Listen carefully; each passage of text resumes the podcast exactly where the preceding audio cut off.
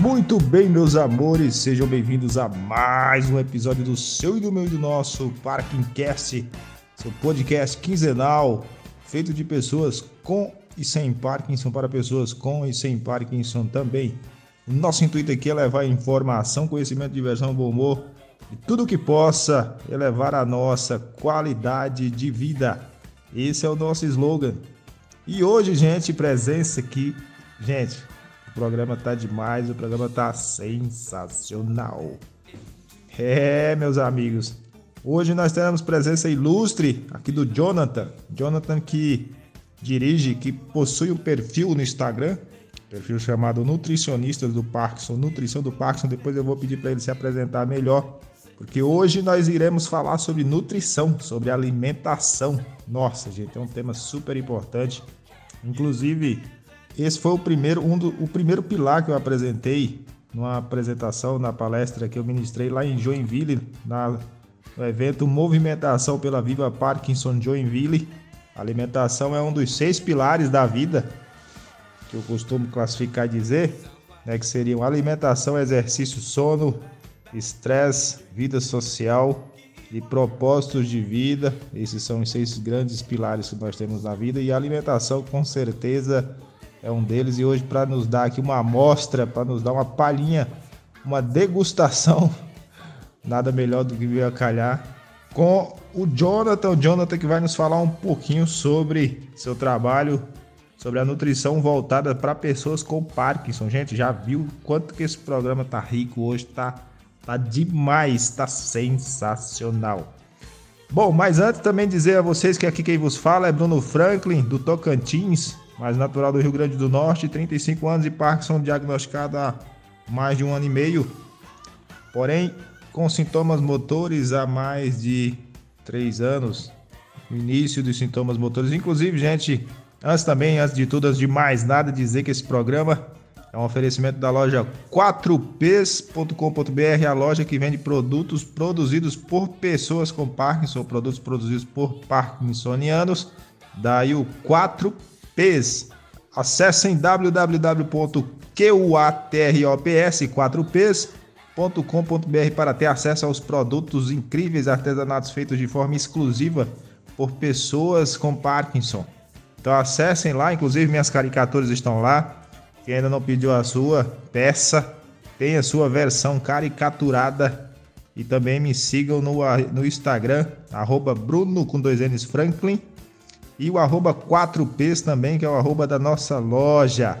Bom, pois bem, Antes da gente chamar o Jonathan aqui para conversar um pouquinho com ele a respeito do seu trabalho, em relação à nutrição do Parkinson, nutrição para pessoas com Parkinson e também sem Parkinson, né, gente? Isso é importante para todo mundo. Eu gostaria também de compartilhar com vocês aqui alguns aprendizados que eu tive essa semana.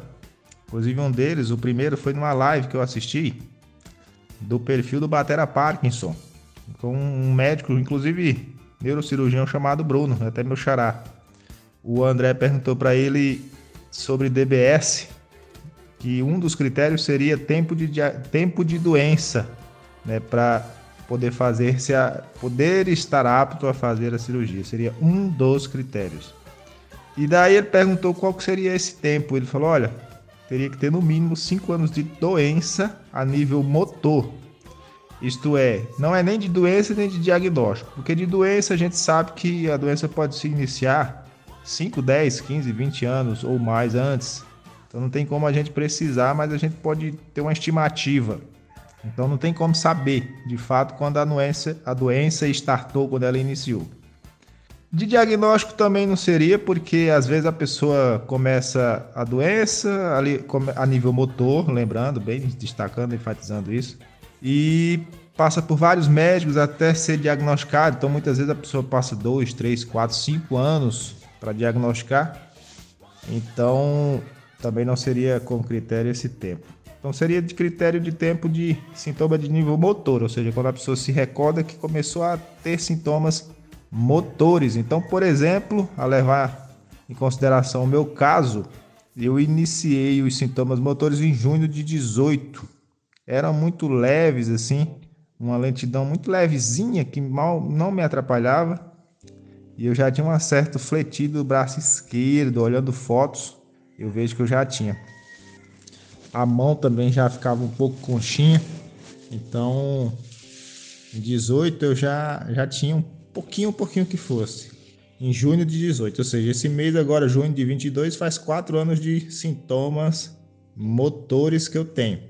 Porém, eu fui diagnosticado dois anos depois, né? Em, mais de dois anos depois, dois anos e meio depois, em novembro de 2020. Então, novembro de 2020 não seria ponto de partida como critério de tempo, mas junho de 18. Então, teoricamente, assim, eu teria quatro anos de doença a nível motor, que seria como critério. Então, daqui a um ano, digamos, eu poderia estar apto, caso haja necessidade, de realizar cirurgia de DBS, que seria um dos critérios, aliás, né? Lembrando bem, seria um dos critérios. Teriam que se avaliar outros critérios para saber se eu estaria apto a fazer. Bom, essa foi a primeira informação que eu aprendi, achei legal essa definição. A segunda, em relação a, inclusive, a nutrição, gente, sobre o assunto de hoje, eu lendo um livro de história, eu descobri se falou sobre um artigo, um, um, um canto assim que eu li, falando sobre a dieta do paleolítico, né, que muito se discutiu um tempo atrás, aí já faz um certo tempo até, que dizia que a gente tinha que comer baseado nos nossos ancestrais, que eles comiam menos açúcar, etc e tal. Realmente, assim, naquela época era assim, muito difícil realmente a obtenção de açúcar como é hoje. Hoje é muito mais fácil açúcar processado e tal, aquela coisa toda. Hoje o acesso está mais fácil. Porém, no Paleolítico era mais difícil, mas os nossos ancestrais, pelo que eu li também, muitos cientistas já sabem que nossos ancestrais também comiam bem carboidratos. Inclusive, gente, uma das enzimas, substâncias que a gente produz na saliva, que é muito importante na mastigação, é a amilase. Salvo engano, ela é uma enzima. Depois a gente pode até tirar essa dúvida com o Jonathan também, caso ele, ele possa nos trazer. Essa, essa substância, essa amilase, ela ajuda na degradação do carboidrato, que me parece que está presente apenas na saliva. Então, daí, gente, a importância da mastigação. E eu noto também comigo aqui que quando eu mastigo melhor os alimentos, além da digestão ser mais rápida, a absorção do remédio é mais rápida, porque libera o trânsito intestinal e o trânsito ali gastrointestinal. Então, mastigar também é importantíssimo para nós, gente. E falando sobre carboidrato e açúcar, agora dessa vez apresentei para você duas informações que eu aprendi desse tempo, né, do último podcast para cá. E falando sobre açúcar, eu vou levantando algumas teses aqui também que podem contribuir também, algumas teorias, hipóteses, algumas hipóteses que podem contribuir também. Comecei a, a pensar a respeito, que é o seguinte: eu vi uma fala do, de um neurofisiologista chamado André Maia, que ele fala que o açúcar libera o chocolate, por exemplo, libera em 60% dopamina no nosso cérebro. Aí o liberar que a gente tem que entender é o seguinte, não como produto ou como resultado. Não que a gente vai comer, comer, comer chocolate, com isso a gente vai produzir dopamina, porque senão o chocolate substituiria a própria levodopa. A gente não vai fabricar dopamina à base de açúcar. Mas o liberar é para consumo. Então eu fiquei pensando, olha só, gente, que interessante. O cérebro a gente sabe que consome 25% de energia do corpo. Em média é isso. Ou seja, um quarto de toda a energia produzida vai para o cérebro, porque ele é uma máquina que, que comanda tudo. Então, o nosso cérebro demanda muito açúcar e glicose. A gente é muito programado aí em busca de açúcar e glicose, porque são fontes de energia, os carboidratos para nós. Inclusive, eu já vi também o que eu quero ver com o Jonathan depois, que uma, uma das porcentagens recomendadas seria de 60% diários de carboidratos. Então vamos, vamos ver com o Jonathan também essa questão. E daí, o que, que acontece? Voltando à tese. O nosso cérebro, adaptado à procura de açúcar e de energia, já que ele demanda muito também, além do próprio corpo como um todo, o nosso cérebro está sempre atento ao açúcar. Então, quando a gente põe uma pitada de açúcar na boca, na língua, que ele sente a presença, ele já desperta ali a produção, essa produção para consumo, para a gente ir atrás de mais açúcar. É igual a, a, a formiga quando está atrás de açúcar. Você derramar um, um, um, pinguinho de melancia, assim, um pedacinho de melancia no chão, é logo que elas formam uma carreira atrás. Então, assim, eu fiz uma comparação bem esdrúxula e superficial é, é, até leviana, assim, com formigas, mas para mostrar que muitos seres vivos, abelhas, etc., são movidas a açúcar e a glicose porque são energia. Então não é à toa, gente, que açúcar pode até, em excesso pode até nos causar mal para nós parkinsonianos, porque de, é, pro, libera a produção de dopamina, demanda dopamina, a dopamina é produzida para nos fazer ir atrás e com isso a gente gasta mais rápido a nossa dopamina. Então, creio eu assim que possa existir alguma relação, estou começando a observar isto. Ok? Outra coisa também em relação ao açúcar, gente, é que é o seguinte: a açúcar, ela, eu falei para vocês, né, que o chocolate, o açúcar ter, liberaria em até 60%, né, o, o, essa, essa demanda por dopamina. E eu vi também um estudo do ProPark, o perfil, que é até uma, uma instituição que séria que trabalha com, também com pesquisas e tal. Um perfil no Instagram. Acho que é da USP, inclusive, eu não sei bem agora. E eles falaram que existe uma associação também do diabetes, por exemplo, pessoas com diabetes e Parkinson, elas têm sintomas muito mais aflorados, evidentes e, enfim, que prejudicam mais. Então, o diabetes também junto com o Parkinson é muito prejudicial. Então, mais uma, uma pequena, talvez aí, amostra que possa corroborar com toda essa tese. Bom, sem mais delongas, eu quero abrir o espaço aqui para os nossos amigos, para nossa família aqui também poder se manifestar antes da gente poder chamar o Jonathan. Então, sem mais rodeios, vamos, vamos lá. Vou abrir a palavra, franquear a fala para vocês. Olá, gente. Bom dia, Bruno. Acabei de ouvir o, sua, o seu áudio maravilhoso. Fazia tempo que eu não ouvia a sua voz. Bom dia a todo mundo. Bom dia, bom dia, bom dia. Que bom que hoje tem o nosso podcast, né? E com o Jonathan. Que legal. alimentação, né, Bruno, é muito importante para nós. Eu sou a Beth, eu tenho 65 anos, estou, fui diagnosticada Ouvindo você falar, Bruno, eu acho que eu, eu fui diagnosticada exatamente junto com você, sabia?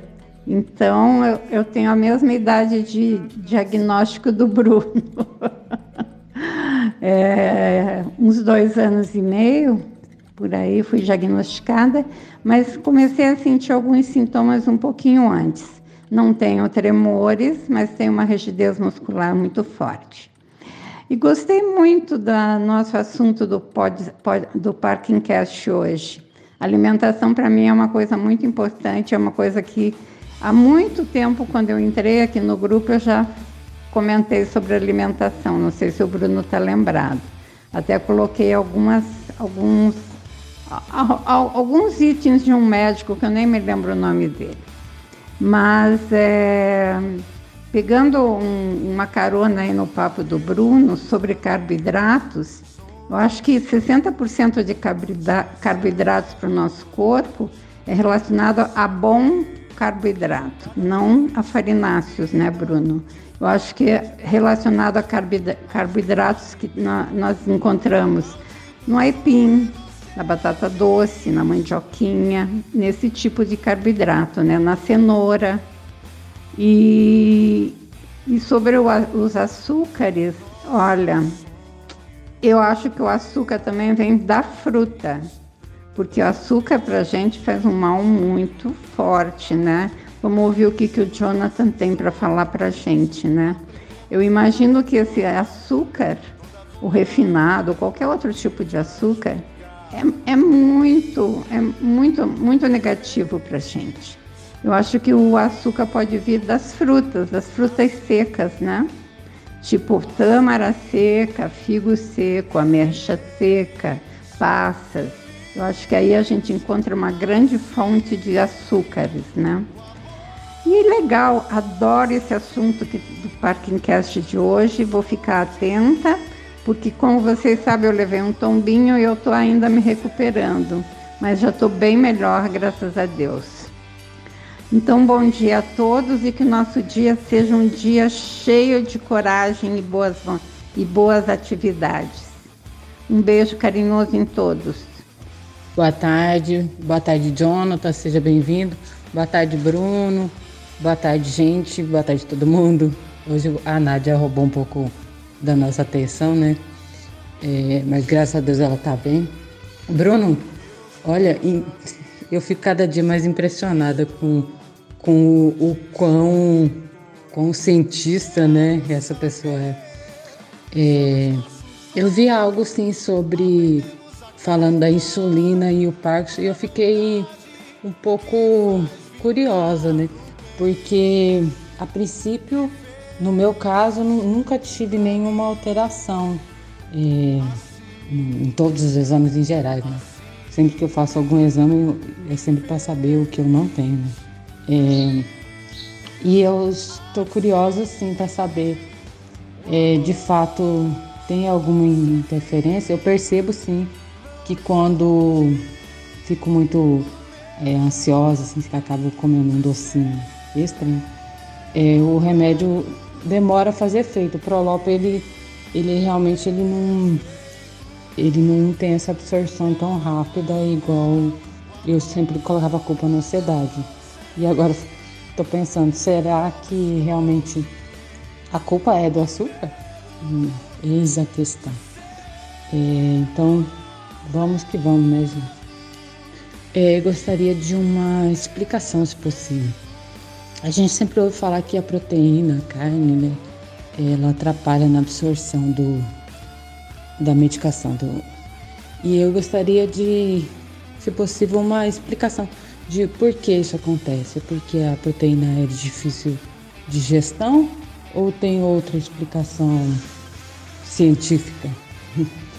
é, por favor. Olá, Beth. Olá, Jaqueline. Muito obrigado, meninas, pela fala de vocês, pelas perguntas, pela participação de vocês aqui conosco.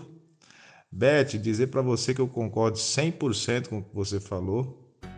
Inclusive, eu até é, gostaria de acrescentar um adendo que é o seguinte. Ainda segundo o André Maia, o nosso cérebro ele vive calculando se alguma coisa vale a pena ou não. Ou seja, se algo pode ser bom, pode ser promissor, trazer algo bom, uma novidade, alguma coisa assim. Não é à toa que nossa vida é movida à novidade. Ou se algo pode ser ruim de modo que a gente possa evitar. Então, esses são os dois motores básicos da vida: né? é ir atrás de algo bom ou evitar algo ruim. Então, com isso, nosso cérebro vive calculando ali. E segundo o André Maia, o nosso cérebro ele prefere coisas que têm uma probabilidade de 50% de chance de se conseguir. Isto é, coisas muito simples, o cérebro não demanda dopamina para implementar movimento em direção. E coisas muito difíceis também o cérebro costuma desanimar, digamos assim. Ele não produz porque, até porque é lógico. Tipo, se algo é muito difícil de se conseguir, o seu cérebro prefere não demandar energia para ir em direção, porque se não conseguir, para que despender energia em algo que provavelmente você não vai obter resposta, retorno ou a recompensa, tão famigerada recompensa. Daí por isso que a dopamina tem muita relação com o sistema de recompensa, porque ela só é liberada na expectativa de se conseguir algo na probabilidade de 50% em média. E também não é à toa, gente, que a dopamina está presente também na criatividade, planejamento, projeção, foco, concentração, enfim. Tem muita relação com isso, com prospecção de futuro, para se fazer esse cálculo, inclusive, de algo que vale a pena, ou seja, que traga recompensa ou não. Então, é, Antigamente, açúcar, antigamente que eu falo 50, 300 mil anos dos nossos ancestrais, né? daqui para trás, muito para trás da nossa espécie, o açúcar não era tão fácil de se conseguir como é hoje. Então, qualquer pitada de açúcar que recebêssemos ali na língua, o nosso cérebro já disparava a demanda por dopamina para a gente conseguir mais, porque a glicose, o carboidrato, de fato, não eram fáceis de serem obtidos. Então, por isso que eh, isso ficou no nosso cérebro, né? Nosso, nosso cérebro recente, assim, a disponibilidade de açúcar que nós temos e carboidratos é relativamente curta em relação ao todo o tempo da nossa espécie, nossos ancestrais. Então, realmente, como o açúcar não era tão fácil assim de obtenção no paleolítico ali, qualquer que fosse ali a pitadinha de açúcar que a gente recebesse, a gente, o cérebro já estava demandando dopamina, liberando. E fazendo um gancho, puxando também a fala da Jaqueline, aquele interessante, né? Porque, por exemplo, a ansiedade em si, ela já demanda dopamina, porque existe um, uma estrutura no nosso cérebro chamada amígdala, que ela libera um coquetel de hormônios que vai para os braços e pernas para te preparar para uma situação de luta ou fuga. Então nisso é liberada adrenalina, e inclusive a adrenalina é da família da, da das catelo, catelo, agora me falhou aqui a saída do nome, catecolaminas, se eu não me engano, que também é da dopamina, ou seja, a dopamina é uma, é uma estrutura, faz parte também da composição da adrenalina, entre outros. Então, na hora que você se sente ansiosa, teu cérebro já desperta, já, já libera, já demanda dopamina. Por isso que a ansiedade é muito ruim para nós e nós costumamos ficar ansiosos. Também quem tem Parkinson. E daí o que, que acontece? Você é ansiosa, você está buscando um prazer, uma fonte de prazer. E o cérebro gosta né, de, de açúcar, que é uma fonte de prazer uma fonte de serotonina. Lembrando que a dopamina não tem relação direta com o prazer. A dopamina não libera prazer, a dopamina te faz em busca do prazer. O prazer normalmente está associado à serotonina. Então, você ansiosa, disparando hormônios, diminuindo sua dopamina, o que, é que acontece? Seu cérebro está buscando recompensa para aliviar essa dor, digamos assim.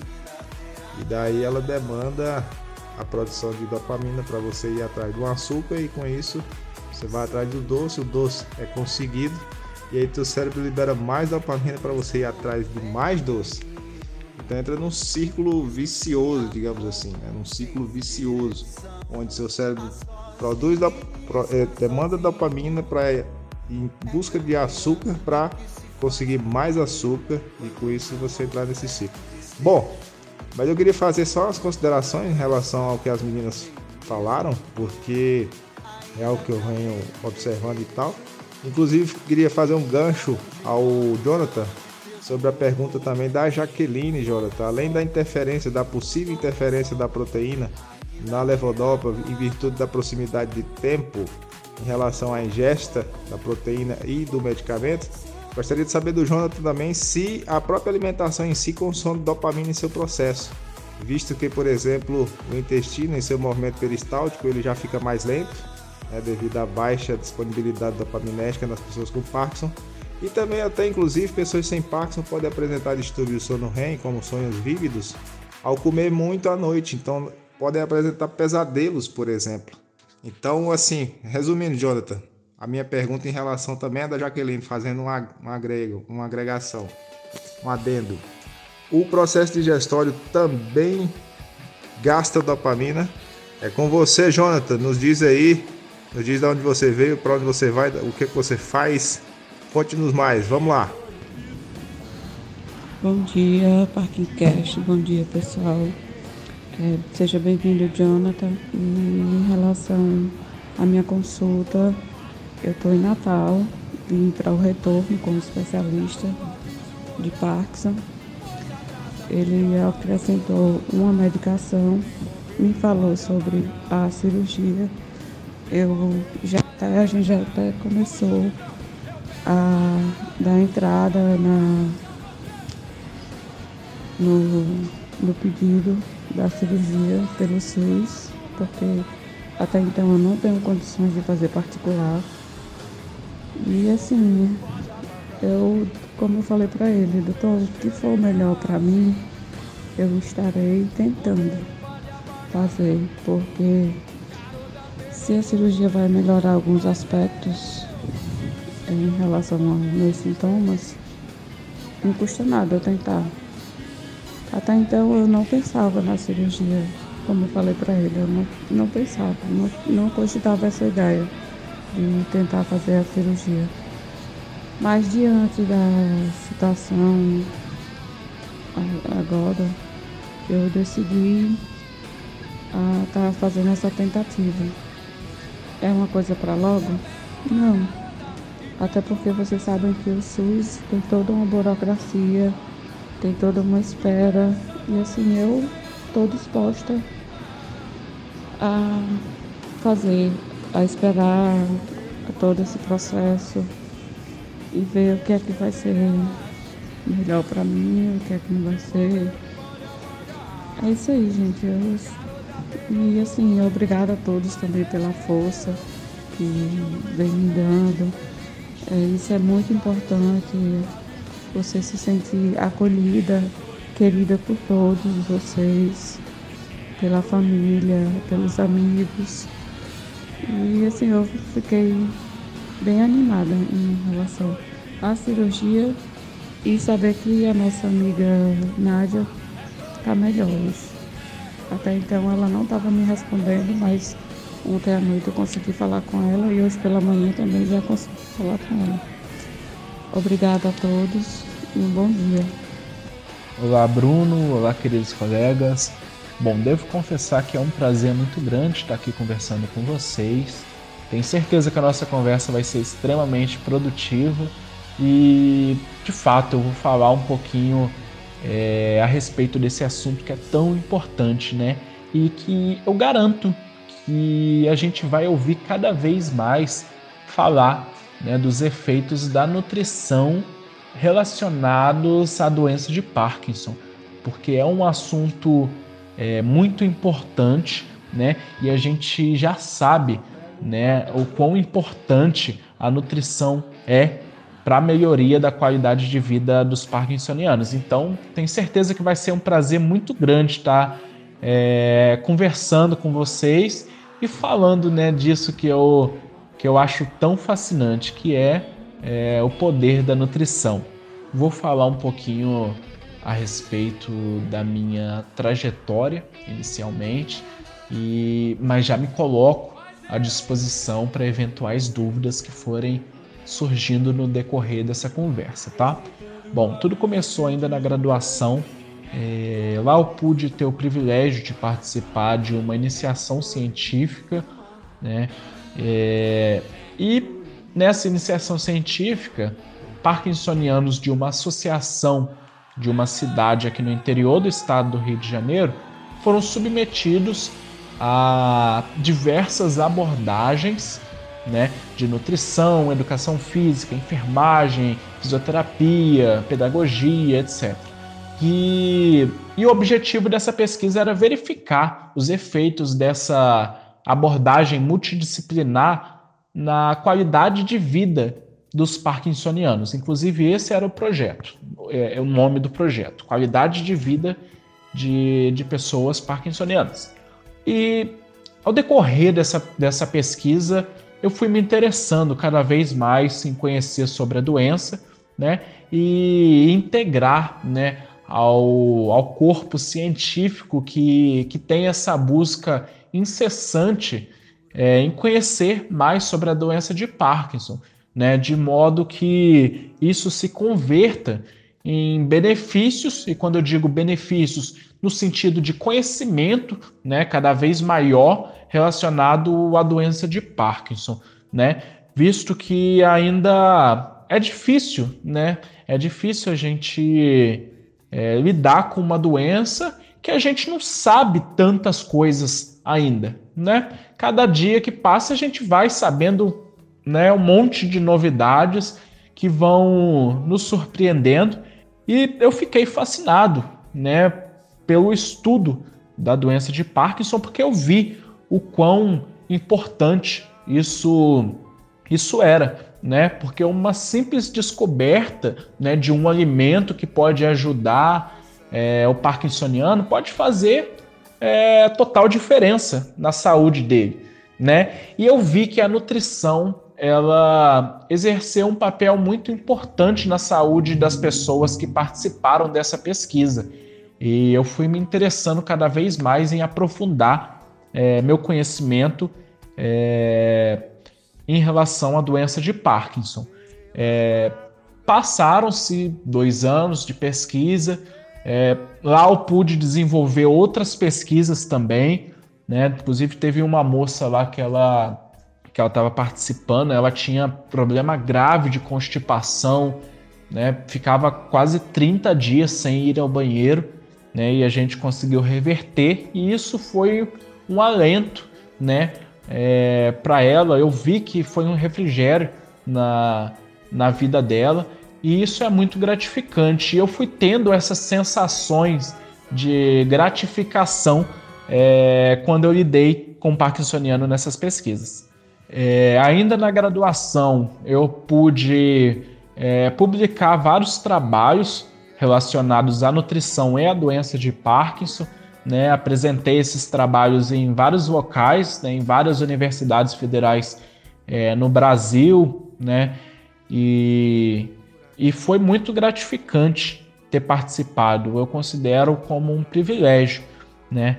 E os resultados foram incríveis. Depois eu até tinha interesse em continuar, né? Eu estava com um projeto super bacana de, de trabalhar com, de realizar pesquisas com açafrão é, em camundongos, porém quando eu ia iniciar o projeto já estava findando a graduação, né? O tempo foi curto para eu realizar esse experimento. Mas eu decidi continuar estudando, continuar aprendendo sobre a doença de Parkinson, continuar indo em eventos para me atualizar sobre a doença. E é, logo depois da graduação, eu ingressei no mestrado né, na área de ciência dos alimentos pela Universidade Federal de Lavras. É, depois disso, eu pude me especializar em tecnologia de alimentos e nesse tempo, né, que eu estava realizando meu mestrado, eu não não conseguia conciliar com o trabalho é, que eu já desenvolvia é, em atender parkinsonianos, tá? Era sempre foi um foco trabalhar com parkinsonianos, porém, devido à quantidade de tarefas que eu tinha né, em relação aos estudos, eu não estava conseguindo conciliar. Bom, findando né, esse período meio conturbado da minha vida, é, eu pude estar tá iniciando esse trabalho né, de nutrição que eu gosto de dizer que é um trabalho de conscientização, né? Afinal de contas, a gente coloca é, vários e vários conteúdos que todos os parkinsonianos podem ter acesso, e isso eu considero como algo primordial.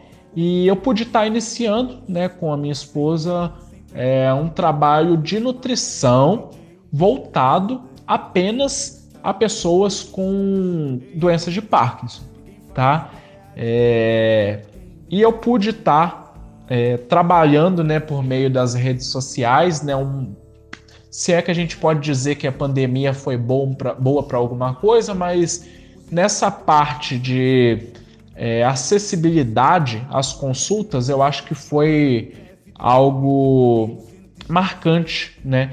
E a gente começou a trabalhar logo no início da pandemia e e a gente foi vendo que a, a, a internet era uma ótima ferramenta para a gente levar uma informação de qualidade né, às pessoas com doenças de Parkinson. Então a gente decidiu criar né, a nossa página, o arroba Nutrição no Parkinson, e lá a gente está até hoje. Né? A gente realiza vários tipos de serviços, né, como cursos voltados às pessoas com doenças de Parkinson, né, criação de, de e-books, né, etc. Então a gente está é, nesse projeto hoje. A gente, graças a Deus, consegue ajudar vários parkinsonianos de todos ou quase todos os estados é, do país, né? É, por conta da internet, né, por meio de atendimentos online, né, por meio de consultas individuais, por meio de reuniões em grupos, e a gente consegue disseminar é, esse importante trabalho, né, que é falar sobre os alimentos e o poder desses alimentos, é, a gente consegue disseminar esse conhecimento, né, de modo que ele se propague de uma forma muito maior do que seria é, presencialmente. É, e então é basicamente isso.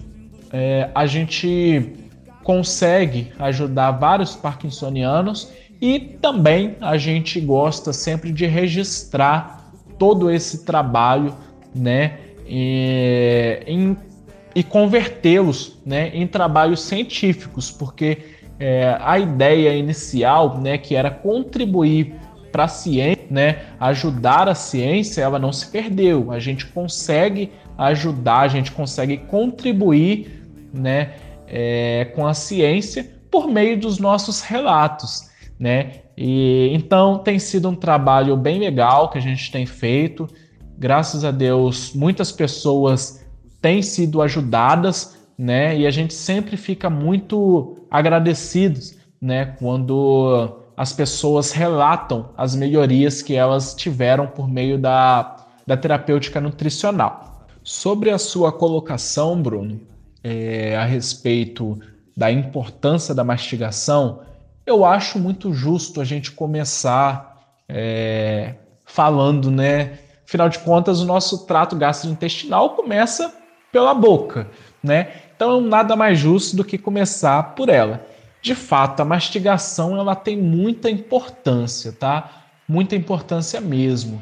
Exatamente como você falou, né? A, a nossa saliva ela tem é, enzimas que ajudam na digestão de moléculas, tá? Como por exemplo a pitialina, né? A amilase, como você disse, a amilase salivar, tá? É uma dessas enzimas que ajudam na digestão é, do amido, por exemplo, né? Quando a gente é, pega um biscoitinho, por exemplo, com uma quantidade alta de amido e a gente coloca embaixo da língua, você vai notar que esse biscoitinho vai derreter, né? Vai se misturar com a saliva e vai começar a derreter. Bom, ali começa a, a, a digestão desse alimento, tá? Então o alimento ali já vai passar para a corrente sanguínea, tá? É, a, a, língua é, é, muito vascularizada, então esses alimentos já vão ser digeridos, já vão para a corrente sanguínea e rápida, tá? Por isso que muitos medicamentos também, é, hoje se você notar, tem muitos medicamentos que a gente coloca, né, sublingual, a gente coloca lá embaixo da língua e deixa até que esse alimento, esse medicamento se desfaça, né? justamente pelo fato da boca ser muito vascularizada. Então o medicamento já vai para a corrente sanguínea e fazer o que ele tem que ser feito, né? Com é, os alimentos com amido também é a mesma coisa, tá? Amido é um carboidrato, então a gente pega um alimento, né? É, a gente ingere esse alimento, deixa ele na boca, né? O, esse alimento vai se, se associar à saliva é, e vai é, iniciar o processo de digestão lá, né? Aí esse amido vai ser é, quebrado, né? Quando a gente fala digestão, a gente fala de quebras, né? Então o amido vai ser quebrado em várias moléculas de glicose e essas glicoses, é, essas moléculas de glicose, elas serão convertidas em energia, tá? Vai entrar lá no ciclo, ciclo de Krebs e vai ser transformada em energia. Então, com certeza, a gente tem que valorizar. É, na verdade, é, sentar-se à mesa e realizar uma refeição é um ato que a gente deve fazer com concentração, né? E a gente deve se concentrar naquilo que a gente está fazendo de fato. Né? Muita gente é, que eu percebo na hora que a gente está consultando a pessoa, ela tem o hábito de pegar o alimento, né? Ela ingere aquele alimento em aquela refeição, né, em poucos minutos. Depois disso, ela ainda não está satisfeita, né? Isso porque o nosso corpo ele demora um pouco até sentir-se, né, completamente satisfeito com aquela refeição. Então a pessoa não dá nem tempo do, do corpo sentir satisfeito e e aí ela vai ingerindo uma quantidade é, em demasia, né, uma quantidade que ela não precisava né? É, e não valoriza, não valoriza a mastigação. Então o alimento ele não vai chegar de uma forma fácil para ser digerida, né? E vai ficar muito tempo, né? No trato gastrointestinal. Aí já vai trazer malefícios, né? É, para a saúde intestinal da pessoa, né? Que a gente pode falar sobre intestino daqui a pouco. Intestino é algo, né? Que a gente já está ouvindo cada vez mais falar da associação com a doença de Parkinson, né? Então, assim, mastigar é, um, é uma ação importante, né? Uma ação que deve ser feita com concentração na hora que a gente senta né, à mesa para realizar uma refeição. O consumo de açúcar para parkinsoniano, né, não só para parkinsoniano, mas eu diria que para quase todas as pessoas no Brasil, é, ele deve ser limitado, tá? Eu gosto sempre de que a pessoa ingira o mínimo possível, tá? E muitas vezes é um desafio grande, visto que a pessoa passou a vida inteira consumindo é, bebidas açucaradas, né? Então se torna um desafio, né? Pedir para ela é, retirar o açúcar do cafezinho, né? Ou do suco. É, então a gente gosta de usar o termo limitar, né? Diminuir a quantidade de açúcar, a gente vai, a gente vai observar é, vários benefícios, tá? E ainda que a gente não observe na prática, né, no nosso corpo, por meio da. da a gente vai é, é, poder observar por meio dos exames laboratoriais. Isso porque o consumo de açúcares, tá? E quando eu falo de açúcar, eu falo de carboidrato simples, tá? O carboidrato simples é, é, a batata frita, né? O açúcar de mesa, né? São as bebidas açucaradas, né? O, o docinho, o chocolatinho, né? Esses são os açúcares simples, tá? É, o próprio pão mesmo, apesar de não ser é, um açúcar simples, ele se comporta como um açúcar simples, tá? Então, esse açúcar simples, esse carboidrato, né, ele deve ser limitado. A gente deve consumir, deve, a gente sempre deve consumir carboidrato, tá? É a maior proporção, tá? 50 para algumas pessoas, 40 para outros, 60% né, da, do prato tem que ser carboidrato, tá? Mas os carboidratos simples, eles devem ser consumidos com limitação. Então, é, esses carboidratos simples, né, é, a gente aconselha que a pessoa diminua realmente, porque é, eles estimulam a produção de insulina, tá? A insulina é um hormônio, né? Um hormônio fabricado pelo pâncreas, né? E quando a insulina fica o tempo todo alta, né? Isso ocorre com as pessoas que comem o tempo inteiro é, açúcares é, a insulina vai ficar batendo nas alturas o tempo todo e o corpo vai ficando resistente a essa insulina, né? É o termo resistência à insulina realmente. E quando o corpo fica resistente à ação da insulina, o corpo vai é, realizar um processo fisiológico, né? Que é um feedback que vai fazer com que essa insulina aumente ainda mais, né? Que, que o pâncreas ele produz ainda mais insulina, tá? Então, é, à medida que a gente vai consumindo açúcares simples, né? O nosso corpo vai cada vez mais produzindo é, insulina, tá? Não só insulina, mas existem outros hormônios que são é, associados ao consumo do açúcares, tá? E, e outros hormônios, inclusive pancreáticos mesmo, tá? Mas eu tô falando da insulina porque é algo mais é, é tangível, né? No sentido de que é, a gente consegue é, verificar, né, com maior frequência, né, esse termo.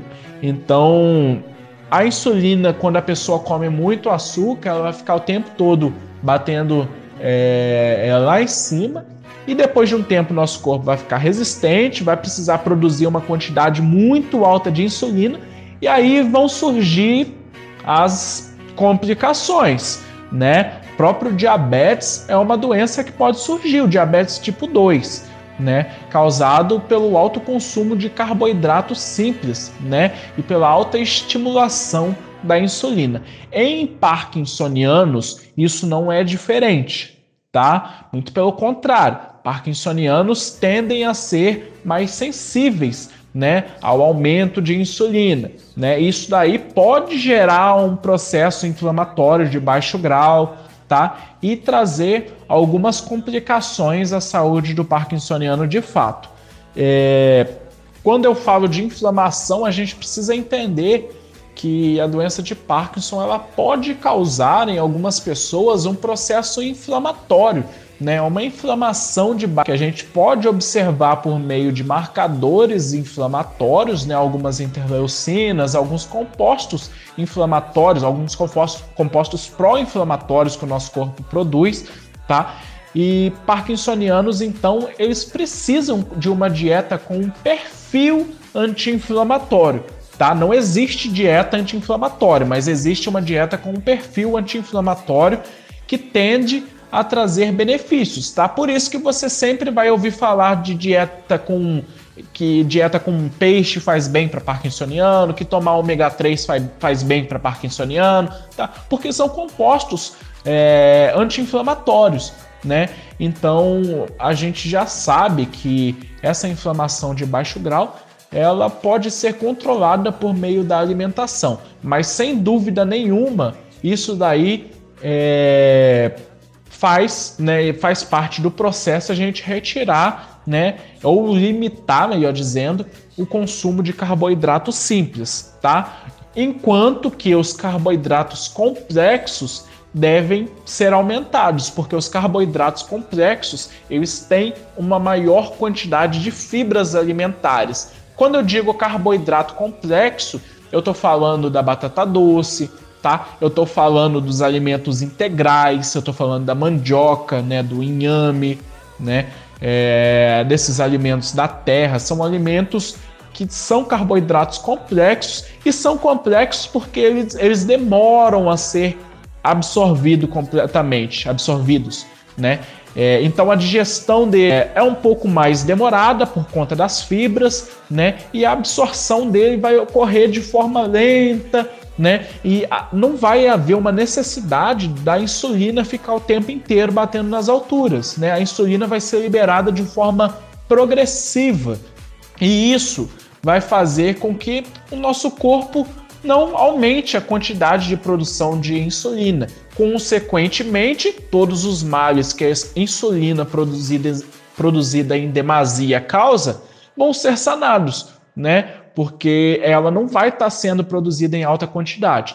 Então a pessoa já não vai ter, ou vai ter um, um, vai reverter o quadro de resistência insulínica, né? A pessoa já vai começar a observar é, que alguns sintomas, né, algumas manifestações clínicas estão modificando, né, é, é, alguns sintomas que elas tinham, por exemplo, de é, urinar frequentemente, ou muita fome, ou muita sede, já está começando a diminuir. Isso porque a insulina está ficando controlada.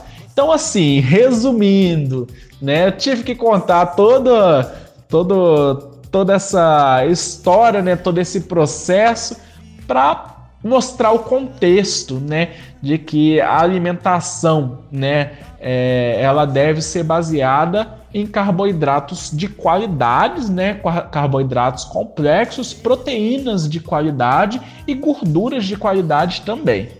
Isso é muito comum, Jaqueline, é muito comum mesmo. Né? O Parkinson traz, né, uma ansiedade muito grande, né, e, e muitas pessoas ingerem um docinho, né, para buscar um pouco de conforto né, dentro de ansiedade. É algo muito comum, tá? Só que em determinadas pessoas isso é é muito prejudicial, porque muitas pessoas são muito ansiosas, né, por conta da doença e só que elas descontam muito nos alimentos, elas buscam muito conforto nos doces principalmente. E essas pessoas elas vão estimular a produção da insulina de forma exacerbada. Né? A insulina vai estar sempre alta e aí vai trazer todos os males né, de, dessa insulina alta constante para essa pessoa. Né? Então, assim, a gente busca conforto nos alimentos, só que isso vai, pode né, se converter em males né, para nossa saúde e acabar piorando, né? Então é uma coisa que a gente deve é, pensar realmente. Será que vale a pena, né, ingerir o docinho na hora do Prolopa, né? Porque o Prolopa ele é melhor absorvido, né, sem alimento. Isso é fato. Né? Não, não, exige, não, não é só a proteína que pode atrapalhar a absorção do Prolopa, tá? A proteína é mais intenso, vou falar daqui a pouquinho. Mas o Prolopa, ele é melhor absorvido sem alimento, tá? E, e, e isso já está bem estabelecido. Isso é uma dúvida muito é, frequente tá? no nosso, nos nossos atendimentos e é algo muito importante de ser elucidado, Jaqueline, é, porque de fato existe essa associação, tá? De fato existe uma interação entre a proteína e o medicamento, tá? Mais especificamente levodopa ou prolopa, tá? Eu digo isso porque é, a proteína são nutrientes, tá? É um dos três grandes nutrientes que o nosso corpo precisa. Tá? A gente precisa de gorduras, a gente precisa de carboidratos e a gente precisa de proteínas. Todos eles têm importância, tá? A proteína é um nutriente que tem função construtora. Por isso que quando o jovem vai para academia, ele já compra logo, né, um um pote de proteínas, né? Que ele fala que vai ganhar músculos com aquilo. Né? Em partes isso é verdade, né? Porque as proteínas são construtores, né? Construtores de quê? Né? Elas ajudam na construção, tá? De, de massa muscular. Eu posso explicar de uma forma mais abrangente, né? Esse assunto em um momento oportuno, tá? É, mas vamos entender que as proteínas são nutrientes nobres, né, que o corpo não desperdiça de jeito nenhum, porque ele sabe que tudo né, do nosso corpo precisa de proteína para ser formado. Cabelo, unha, tudo, exatamente tudo, né, hormônios, tudo precisa de proteína. É, desse modo, o corpo de forma alguma vai desperdiçar proteína. Por outro lado, existe o Prolopa tá? Levodopa é um medicamento essencial, tá? E é o principal medicamento utilizado na terapêutica voltada para a doença de Parkinson. É... Quando a pessoa ingere esse medicamento e, a, e a, a, o corpo né, tá sem alimento naquele momento, né, o estômago da pessoa tá sem alimento, Prolopa vai ser bem absorvido, né? Vai passar pelo estômago, vai passar pelo intestino, né? E vai ser bem absorvido a nível intestinal. Porém, tá aí um grande problema. A pessoa acabou de, sei lá, sair de um churrasco, né? Comeu carne vermelha ou comeu frango, né? E vai tomar o medicamento. É... O medicamento não vai ser bem absorvido. Por quê? Porque a proteína, e principalmente a da carne vermelha, mas todas as proteínas de forma geral, elas permanecem no intestino até serem completamente digeridas, tá?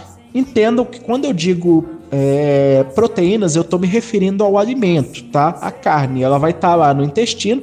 A carne, por sua vez, é composta por proteínas também, tá? E as proteínas da carne, elas vão estar tá lá no intestino e o, levodopa vai chegar, ou seja, vai ficar proteína e vai ficar lá o prolópio no intestino. O corpo, ele não vai absorver bem o prolopa, tá? Porque, como eu disse, as proteínas são ingredientes, são nutrientes nobres. Então o corpo vai sempre priorizar a absorção das proteínas. Então vão ficar os dois brigando lá no intestino. A proteína de um lado e o medicamento do outro. Só que nenhum vai ser bem absorvido. Entendeu qual é o grande problema? É essa interação, é essa briga no intestino entre um e outro. Estou tentando explicar de uma forma lúdica, tá? Tem muitos aspectos envolvidos nisso. Mas de forma geral é realmente uma interação que ocorre, tá? É uma briga que ocorre para ver quem vai ser absorvido. Então, o Prolopa, né, o medicamento não vai ser bem absorvido e, consequentemente, ele não vai desempenhar a função a qual ele foi designado.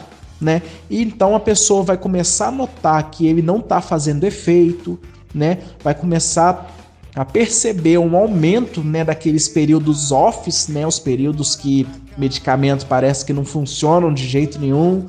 Então é uma coisa que a gente deve se atentar, tá? Prolopa não deve ser ingerido junto com proteínas, tá? Isso inclui todos os alimentos fontes de proteínas, tá? Carnes vermelhas, né, carne de frango, peixe, né, carne suína, o próprio leite também, feijão, próprio arroz tem um pouco de proteína, então não deve ser ingerido concomitantemente.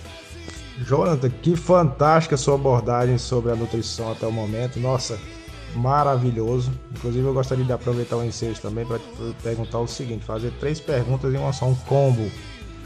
É, você falou muito bem sobre os carboidratos complexos também, inclusive citou a mandioca. Eu já percebi que quando eu como mandioca, mesmo afastado do medicamento, ela demora, quando eu tomo o medicamento, demora a absorver também. Então a, a mandioca, justamente quando você falou do, sobre ela, como carboidrato complexo, veio muito a calhar. Já observei isso. A mandioquinha frita, por exemplo, quando eu como, a mandioquinha, ela, ela dificulta por mais que tenha sido uma distância do medicamento, ela dificulta porque realmente ela demora a ser processada. Então eu gostaria de fazer o seguinte, falar o seguinte também, é, em relação, por exemplo, ao leite. Leite é, um, é um, uma proteína, também existe a proteína do leite, né, que é a, salvo engano, a caseína, porque a lactose seria o doce do leite, né, seria a glicose, fazendo assim um, um comparativo no sufixo, o ose, né, glicose, lactose, caseína, proteína. Então o leite não é recomendado, né? Não é isso, Jonathan? Ou você acha que pode tomar um leite? Seria bom, seria bom evitar, limitar, não é? O leite, porque o leite, como muitos alegam também argumentam, e eu concordo, o leite de vaca é para o bezerro. E olha que o bezerro não mama o tempo todo também, né? quando ele cresce ele para. Então leite, evitar leite, o que, é que você acha a respeito do leite, Jonathan? E com relação à mandioquinha também eu concordo plenamente, ela até demora mais também. Outra coisa, Jonathan, que eu gostaria de levantar também é o seguinte: a proteína compete com a levodopa. Será porque também a proteína é uma fonte de algum modo de dopamina? Por que, que eu digo isso? Porque se ela compete, ela tem algo em comum com a levodopa. E aí o, o, o intestino daria essa prioridade. E eu já, uma vez assistindo aquele Largados e Pelados, o narrador falou né, que os participantes estavam sem proteína há muito tempo e com isso estavam desmotivados, sem dopamina e serotonina. Então, será que tem relação? Será que a proteína também pode nos dar, além dos blocos construtivos, uma forma aí de obtenção de dopamina? Quais seriam os alimentos ricos em precursores de dopamina, como tirosina, por exemplo? Jonathan, fica aí. Leite, proteína competindo em comum e alimentos ricos em precursores de dopamina. Jonathan, quero aproveitar também e perguntar o seguinte: no caso da alimentação no dia, as três refeições básicas, digamos, né, tomando como parâmetro, como base, seria uma, uma média de 25% no café, 50% no almoço e 25% no jantar, em geral, em média. Qual que seria a distribuição de alimentação mais recomendada, assim, se é que tem para a maioria das pessoas? Uma, uma média geral. O Bruno e Jonathan, eu aquele 25, 50, 25 para mim não funciona, Bruno, porque eu faço duas atividades é, de atividade física duas horas de manhã cedo. Então antes de sair eu tomo uma baita vitamina que leva abacate, banana, mamão, aveia, é, leite de aveia, é, chia é, chocolate, cacau em pó, sem açúcar, sem nada. É, e, e, pasta de amendoim também sem açúcar. Aí bato isso no liquidificador e tomo. Eu faço. Aí quando eu termino o treino, whey protein, almoço, salada, é, salada e depois uma proteína e aí um legume, é, um, um e aí depois disso é ah, uma fruta. Aí à noite como uma banana só. Então minha alimentação eu diria é 45, 45, 10. É, eu como que nem tomo um café, eu como que nem um rei de manhã, que nem um príncipe é, no almoço e que nem um, um mendigo à noite. E me sinto ótimo fazendo isso. Acho que isso depende de cada um, né? É, então só queria adicionar minha parte. Agora para a piscina. Um abraço. Exatamente, Bruno. É, devido a essa característica química da constituição da mandioca, é, essa associação né, dos carboidratos e dos demais nutrientes com as fibras né, que formam esse carboidrato complexo da mandioca é, tem vantagens e desvantagens. Né? A desvantagem é que ao interagir com o Prolopa realmente, né, se tiver alimento né, lá no, no trânsito gastrointestinal, já vai dificultar né, a absorção do Prolopa. Né? É, e por ela ficar muito tempo, né, até ser completamente digerida, para ela ficar muito tempo no trânsito gastrointestinal, ela pode realmente dificultar a absorção né, deste medicamento.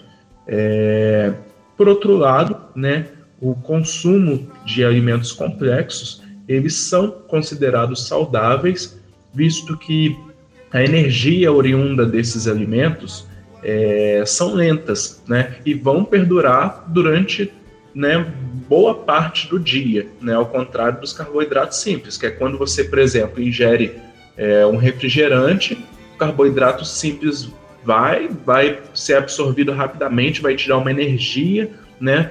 E rapidamente vai se desfazer essa energia. Depois de alguns minutos, você já vai perder essa energia. Ao contrário da mandioca, você ingere né, um inhame, você ingere um aipim, você vai ter uma energia por um período mais prolongado. Então, o que, que a gente aconselha? É que a pessoa consuma em quantidades pequenas, né? Os carboidratos complexos também, né? É, em quantidade reduzida e um fracionamento maior, né? A gente vai ingerir a mandioca, só que ao longo do dia, né? A gente não pode ingerir muita quantidade de uma vez, senão vai pode prejudicar realmente é, a absorção dos medicamentos, ainda mais se estiver próximo né, ao horário da tomada do medicamento. Em relação ao leite, Bruno, é melhor não tomar em horários próximos à medicação. Isso devido a essa competição, né, é, essa interação proteína-medicamento. É, muita gente toma o Prolopa com o próprio leite, tá? Não é uma prática aconselhável. Isso porque pode ter sua absorção prejudicada. E em horários próximos, a medicação também não é aconselhável, tanto antes quanto depois. É, em relação à composição do leite, o leite é um alimento rico em compostos, né, rico em nutrientes, é, tanto os carboidratos, quanto as proteínas, quanto os lipídios, né, eles são, estão presentes no leite e por isso ele deve ser um alimento que pode até ser ingerido por algumas pessoas que o toleram bem, tá? Mas não por todos. Algumas pessoas eu aconselho que corte realmente o leite. É, isso tem que ser avaliado individualmente. Tem pessoas que sentem muito desconforto, muita distensão abdominal, outras não. Mas em relação à medicação, é, o leite não deve ser tomado com ela nem em horário próximo. É, o leite ele é um, um alimento que pode ser útil ou não. Isso vai depender, como eu disse, de caso a caso. Em relação ao seu terceiro questionamento, é importante nós salientarmos a importância das proteínas. São nutrientes primordiais e que estão relacionados a quase todos os processos biológicos que ocorrem em nosso organismo. Então, parkinsoniano pode e deve ingerir proteína em quantidade adequada. Tá? Essa quantidade adequada a gente calcula de acordo com o peso, de acordo com as necessidades individuais também. É... E a falta dessas proteínas vão acarretar em uma série de prejuízos para o nosso corpo, tá? Porque elas estão relacionadas a muitas coisas, inclusive, como você disse, a formação desses neurotransmissores, tá? Própria dopamina ela é formada a partir de aminoácidos. Né? Os aminoácidos são compostos originados a partir da ingestão de proteínas. Né? A gente ingere a carne, a carne vai ser degradada, né, vai ser quebrada e quando a gente quebra né, a, a, essa carne, vai quebrar também as proteínas da carne. Quando a gente quebra as proteínas da carne, a gente vai dar origem a uma série de aminoácidos, e esses aminoácidos vão estar envolvidos na formação de vários compostos, inclusive neurotransmissores, como a dopamina, como a serotonina. Então, você pode perceber que uma pessoa que está desnutrida, ela fica mais abatida, né? Ela fica é, mais para baixo, porque é fato que os neurotransmissores estão diminuídos. Então, sim, é, as proteínas estão relacionadas à formação de neurotransmissores também. Com certeza, Bruce. Parabéns pela sua disciplina. E é isso aí, é isso aí. É, todo mundo, não existe nenhuma dieta né, específica para parkinsoniano. Existem orientações específicas, tá? Existem é, alguns protocolos que a gente desenvolveu para alimentação de parkinsoniano.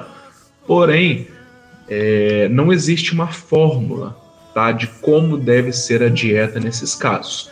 Existe uma preconização né, de forma geral, pra, mas é levando em consideração a idade da pessoa, né, a faixa etária. Né? Para adulto existe uma recomendação, para idoso existe uma recomendação, porém, para Parkinson ainda não existe nada bem estabelecido né, em questão de quantidade de carboidrato, quantidade de proteína, quantidade de lipídio.